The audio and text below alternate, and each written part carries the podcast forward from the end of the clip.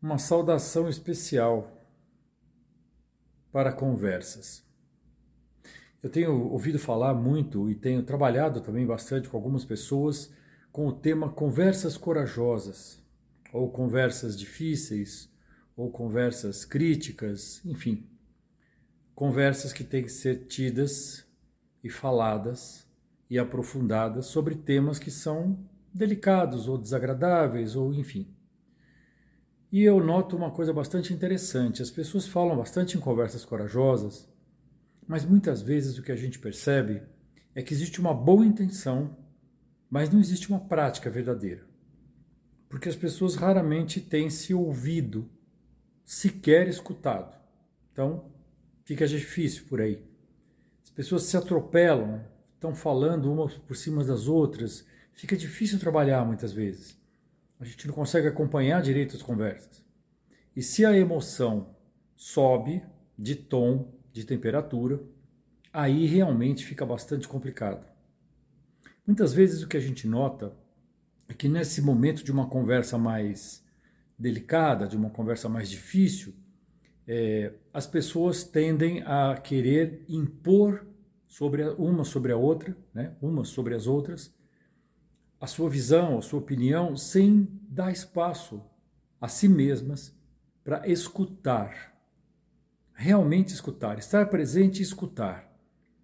De maneira que possa compreender que tipo de palavras as pessoas estão usando, o que elas querem dizer, o que tem por trás dessas palavras, que valores estão por trás daquele argumento, daquele posicionamento. Isso facilita muito porque quando a gente consegue escutar uma pessoa, além de ouvir, escutar a pessoa, fica mais fácil de compreender a posição dela. O que não quer dizer que a gente vai deixar de ter nossa posição. Não quer dizer que o fato de escutar uma pessoa com atenção, com presença, com respeito, a gente está concordando com ela. Mas nós estamos concordando com o direito que ela tem de se expressar livremente sem ser interrompida. Isso é uma coisa é, que exige um treino. Muitas vezes o que eu percebo quando as pessoas me narram situações difíceis, eu trabalho com isso. Ah, eu tentei, tive uma conversa, mas foi por aqui, foi por ali. O que, que a gente percebe?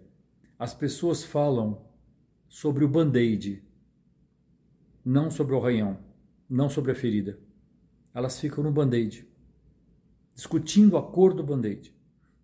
Mas elas não estão falando realmente do assunto que é o delicado da conversa.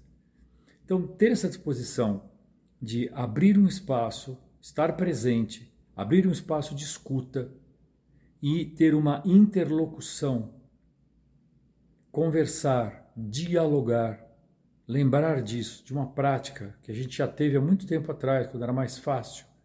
Hoje em dia está tudo bastante atropelado, né? bastante acelerado, o que não é ruim, mas às vezes não é o adequado para o tema que se tem que conversar. Vamos pensar mais nisso, refletir mais e praticar de um outro jeito? O ser do humano me fascina.